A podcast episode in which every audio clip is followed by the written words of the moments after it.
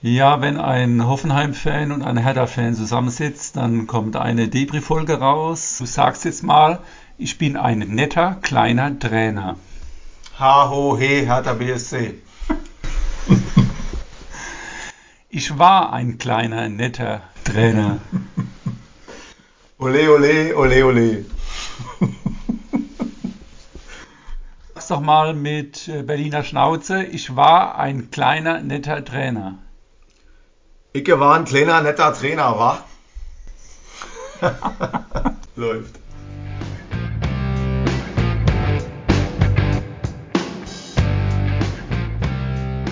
Springfields Bootip Nerdcast. Hallo! Seit 2011 ist er im Tippspiel dabei. Einen großen Titel hat er im Bundesliga-Tippspiel leider noch nicht gewonnen. Nur bei Europameister- und Weltmeister-Tippspielen ging er als Sieger vom Platz. Nach der sehr schlechten Saison 1920, als er 25. in der Gesamtwertung, 24. in Last One Out, im Pokal in der Qualifikation rausgeflogen ist, in der Teamwertung nur letzter wurde und aus Liga 2, aus Liga 1 abgestiegen ist, ist er nun wieder da. Er ist auf Platz 3 der Gesamtwertung und strebt nun nach höherem. Ich bin froh, in der Folge diesen Podcastes nun begrüßen zu dürfen, Smarty. Ich muss leider mal hier intervenieren. Also ein Bundesliga-Erfolg wurde mir unterschlagen. Wenn ich mich richtig erinnere, habe ich den Pokal einmal schon in Händen gehalten, muss noch mal der Tippmaster recherchieren. Also für alle, die nicht mitgehört haben gerade, ich habe das Ding schon mal gewonnen. Die Statistik hier vom Tippmaster stimmt nicht. Ich habe vor drei oder vier Jahren den Pokal weitergegeben. Ich habe ihn in den Händen gehalten. War ein ganz großes Jahr für mich und ein Erfolg. Wurde hier völlig unterschlagen. Wollte ich nur noch mal gesagt haben. Aber egal, wir reden nicht über die Vergangenheit, wir reden über das Jetzt und über die Zukunft. Hier bin ich und ich stelle mich den Fragen. Danke für die Einladung.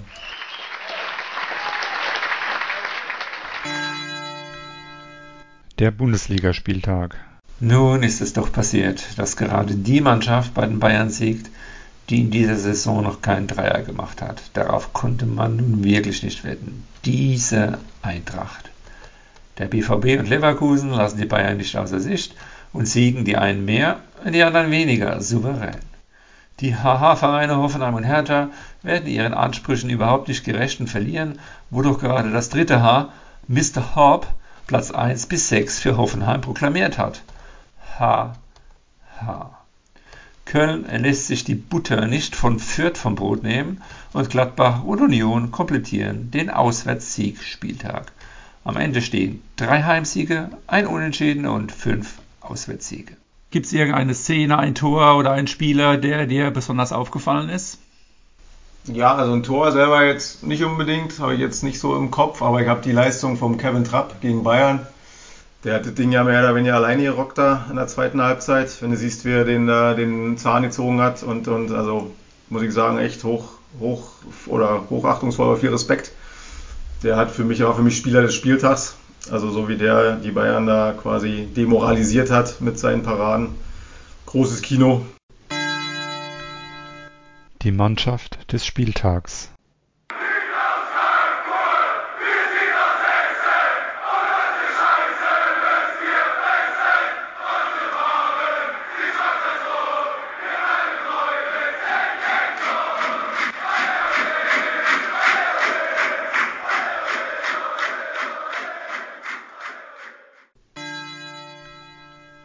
Die Szene des Spieltags. 32. Minute im Spiel Köln gegen Fürth. Fürth ist mit 1 0 in Führung. Nach einer Kombination ist Duziak rechts im Strafraum frei durch und trifft den linken Pfosten. Der Ball prallt spitz zu ihm zurück und aus jenem spitzen Winkel schießt Duziak erneut und trifft natürlich nur den linken Pfosten. Was für ein Pech für Fürth. Das Tor des Spieltags. Fünfte Minute im Spiel Wolfsburg gegen Gladbach. Freistoß. Chip von der Torauslinie von Hoffmann zu Zakaria, der Volley abnimmt, den Ball nicht richtig trifft und als Aufsetzer zu Embolo springt, der im 5-Meter-Raum mit einem nahezu perfekten Fallrückzieher zum 1 zu 0 trifft. Entweder oder. So, wir kommen nun zur Schnellfragerunde. Entweder oder. Are you ready? Yes, I am. Union oder Hertha? Oder Julian Nagelsmann oder Hansi Flick? Hansi. Elfer als No-Look-Schuss oder Chipball? Chip. Freddy Bobic oder Brez? Brez, der liebe Gott hab ihn selig, aber Bobic. Flanke scharf und flach oder halb hoch und angeschnitten? So wie früher selbst, halb hoch und angeschnitten. Sieg in der Teamwertung oder in der Gesamtwertung? Oh, mit so einem Tippmaster neben einem, wie soll ich das jetzt zufriedenstellend beantworten? Ähm, das Team geht vor. Wen wünschst du dir als Pokalgegner im Finale? Blutgrätsche oder Mythos MG? Ah, man wächst mit der Aufgabe. Blutgrätsche hat noch einiges aus den letzten Jahren, was man ihm mal wieder zurückgeben muss. Also Blutgrätsche. VAR, ja oder nein? Richtig angewendet, ja. Auswechselkontingent, fünf Spieler oder wie bisher drei Spieler? Die guten alten Zeiten, drei. Kevin Prince oder Jerome? Jerome. Vielen Dank.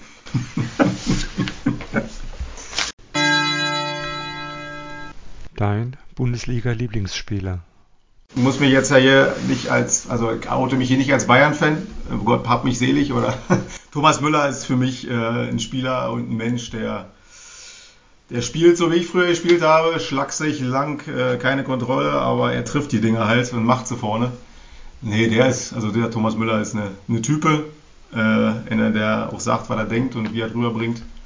Und der ist, ja, also das ist so, Vorbild würde ich nicht sagen, aber wenn ich mir einen Fußballer gerne angucke und reden höre und spielen sehe, dann werdet genau Thomas Müller. Der Tippspieltag. Von den Tippern an der Spitze gaben sich weder Jojo noch Mythos MG oder Smarty eine Blöße, während Rudi und Tommy mit schwachen Tipps ihren Anspruch nicht untermauern konnten. Spieltagssiegerin wurde jedoch der Wiener, die glücklich gegen Töni gewann. Warum glücklich? Spielentscheidend war das 1:2 der Eintracht bei den Bayern, das erst in den letzten acht Minuten fiel, denn Töni hatte auf ein 1:1 getippt und diese neun Punkte hätten sie eindeutig an die Spitze katapultiert an diesem Spieltag. Die nächsten zwei bis drei Spieltage werden wohl entscheidend darüber sein, wer der härteste Verfolger von Jojo sein wird. Aktuell scheint sich weiterhin Mythos MG zu empfehlen. Aber wie lange wird Jojo durchhalten? In den unteren Rängen fällt auf, dass Betzebub sich mit seinem zweiten starken Tipp hintereinander einen Weg nach oben bahnt, ansonsten war hier wenig Bewegung. Es wirkt insgesamt wie eine unheimliche Stille, alle warten darauf, bis Blutgrätsche wieder mit einem unerwarteten 40-Punkte-Außenseiter-Tipp den Sprung nach vorne macht. Uwe und Stefan suchen noch nach ihrer Form, auch wenn Stefan sich nach drei zweistelligen Punkteergebnissen etwas stabilisiert hat. Er verbleibt jedoch auf dem letzten Platz. Insgesamt ist das Mittelfeld dicht gedrängt, Platz 2 von 15 trennen gerade 18 Punkte, das kann man schon mal an einem Spieltag aufholen. Nächste Woche wird die Zwischenwertung 1 entschieden. Jojo hat 19 Punkte Vorsprung. Glaubst du, da passiert noch was? Ja, da wird auf jeden Fall noch was passieren, aber letztendlich einholen müssen wir mal gucken. Also für mich selber, ich rechne jetzt mehr für die zweite Zwischenwertung mir den obersten Platz aus. Da lasse ich ihn da oben jetzt mal die dünne Luft schnuppern. Wegen mir soll er das Ding auch nach Hause holen.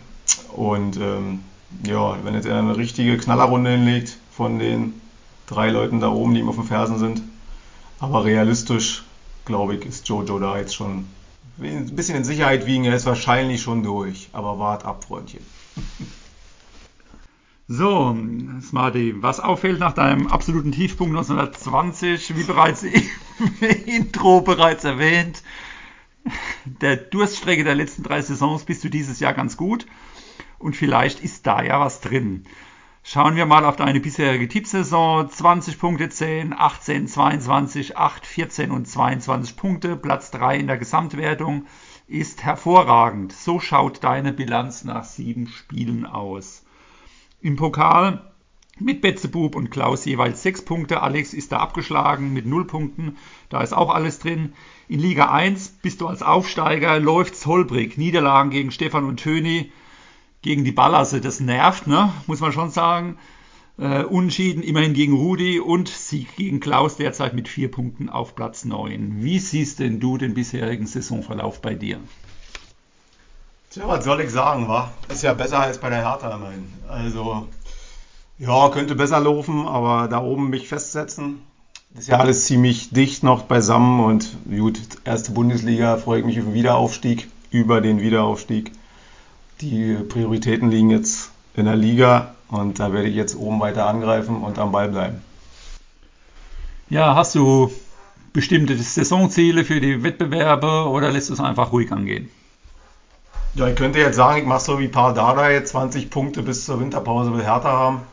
Die habe ich jetzt schon mal auf der Liste. Also irgendwo im oberen Drittel mich festsetzen wäre natürlich schon, das wäre eine gute Sache, war. Aber ein festes Ziel, also nicht durchgereicht werden. Ich habe die letzten Jahre auch immer mal stark angefangen und dann oder schwach angefangen, stark nachgelassen, um ein paar Floskeln hier noch ins Spiel zu bringen. Neben oberen Drittel mich so festsetzen und die Herrsche hinter mir lassen, dann ist alt gut. Kommen wir nun zur Teamwertung. Alex hat in Folge 2 ja vollmundig den Titel als Ziel ausgerufen und dass die anderen da mal was abliefern müssten. Sie kommt aber auf meine Teammitglieder an, ob die auch endlich mal was reißen. Na, den Sieg in der Teamwertung will ich schon gern haben. Schauen wir uns mal die Teammates an von Maison Bleu. Drei Teamer sind in der Top 10 mit Kalle, dir und mir. Same und Alex sind Vorletzter und, äh, Vorletzter und Drittletzter. Da fällt ja doch eigentlich nichts mehr dazu ein, oder?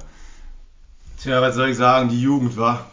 Schön sich den Mund vollnehmen und dann hinten dran hinterherkriechen. Aber recht hat er. Wir müssen da angreifen. Wie viele Punkte sind wir weg? Zehn Punkte, zwölf Punkte nach oben. Ähm, ist noch ein bisschen Luft nach oben. Äh, rechne ich jetzt nicht aus. Will ich hier nicht die Punkte in die Runde schmeißen.